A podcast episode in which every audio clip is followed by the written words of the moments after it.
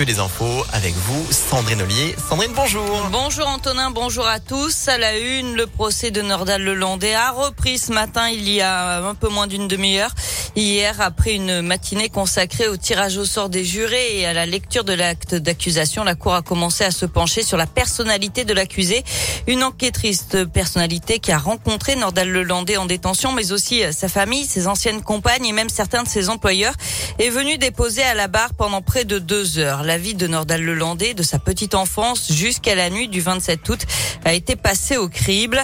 Et voici ce que l'avocat du père de Maïlis, maître Laurent Boguet, en a retenu. Il n'a rien subi d'agression, d'événements traumatiques qui pourraient l'avoir euh, propulsé sur une trajectoire un peu déviante. Ça, c'est un aspect des choses qui questionne le côté très lisse d'une enfance euh, relativement équilibrée, d'une adolescence euh, qui ne déraille pas vers une crise majeure. En revanche, il aurait tendance un petit peu à minimiser des éléments euh, qui posent question, c'est-à-dire euh, une instabilité au niveau de l'activité professionnelle, de ses choix amoureux et euh, également des addictions dont clairement il me semble qu'il cherche à minimiser la portée. Il y a des produits toxiques, il y a de l'alcool qui, nous le savons, dans certaines situations, peuvent constituer des catalyseurs pour des passages à l'acte pulsionnel. Et aujourd'hui, la Cour examine toujours la personnalité de Nordal Lelandais. Son frère sera entendu.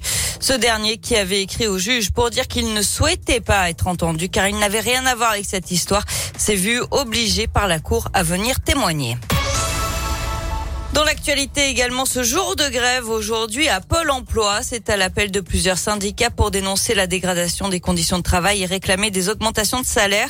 À Lyon, une manifestation est prévue tout à l'heure à 11h devant le siège régional rue Crépé dans le 7e arrondissement. Pas mal de changements à noter en ce 1er février. Le taux du livret A passe à 1%, celui du livret d'épargne populaire à 2,2%. Les tarifs des autoroutes augmentent de 2% en moyenne, plus 4% pour les tarifs réglementés de l'électricité. Et puis un pas de plus vers la protection des femmes victimes de violences conjugales. À partir d'aujourd'hui, un décret oblige l'État à les prévenir de la sortie de prison de leur agresseur. L'autorité judiciaire devra aussi expressément s'interroger sur la nécessité de mettre en place des mesures de protection pour le mise en cause comme un bracelet anti-rapprochement ou pour la victime via un téléphone grave danger. Euh, pour rappel, en cas de violence conjugale, un seul numéro, le 39 19, numéro gratuit accessible 24 heures sur 24 et 7 jours sur 7. Et puis deux enquêtes ouvertes contre Orpea. C'est ce qu'annonce ce matin la ministre chargée de l'autonomie des personnes âgées, Brigitte Bourguignon. Une de l'inspection générale des finances et l'autre de l'inspection générale des affaires sociales. Ça fait suite à la sortie la semaine dernière d'une grande enquête d'un journaliste indépendant. Dans son livre Les Fossoyeurs, il dénonce un système où les soins d'hygiène, la prise en charge médicale, voire les repas des résidents sont rationnés pour améliorer la rentabilité de l'entreprise qui gère de nombreux EHPAD en France. Le directeur général d'Orpea France est convoqué d'ailleurs aujourd'hui devant la ministre pour répondre de ces accusations.